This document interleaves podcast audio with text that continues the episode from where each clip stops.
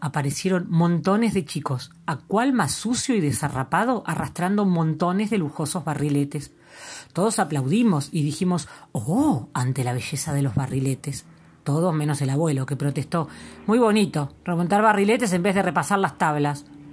Cuando estuvo la pandilla completa, el secretario del sindicato nos hizo formar fila y marcando el paso, fuimos todos hasta un potrero vecino a remontar los famosos barriletes. A todo esto, en Ituzaingó se había corrido la voz de que un montón de personas importantes estaban por pescar un elefante por el cielo, de modo que empezó a caer una cantidad enorme de curiosos. En las escuelas decretaron feriado y aparecieron varias maestras y directoras con sus alumnos. También llegó el cura, enojadísimo, a buscar a sus monaguillos. También llegaron chicos en bicicleta, lecheros en carrito, señores en auto, un perro con dos colas, paisanos a caballo y varias ovejas a pie. De pronto oímos una música preciosa Naturalmente era la banda de los Boy Scouts.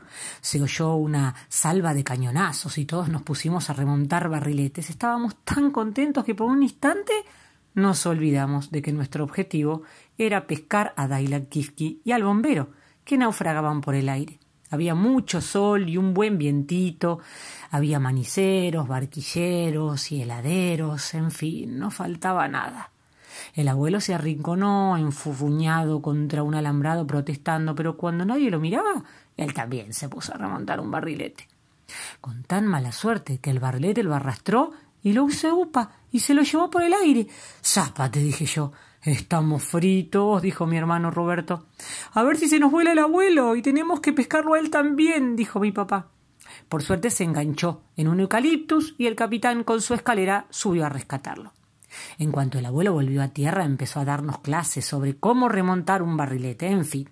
Seguimos trabajando toda la mañana y ya nos íbamos a dar por vencidos porque no había rastros de Dailan por el cielo cuando el capitán decidió treparse a un árbol muy alto y mirar desde allí con un larga vista para ver si lo divisaba detrás de una nube o sentados en el sol muertos de calor.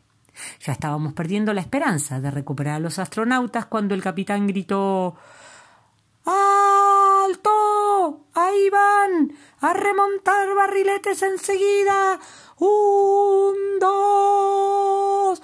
Salimos todos como un rayo y con el apuro se nos enredaron los piolines y algunos nos dimos un buen porrazo y entonces fue cuando los vi.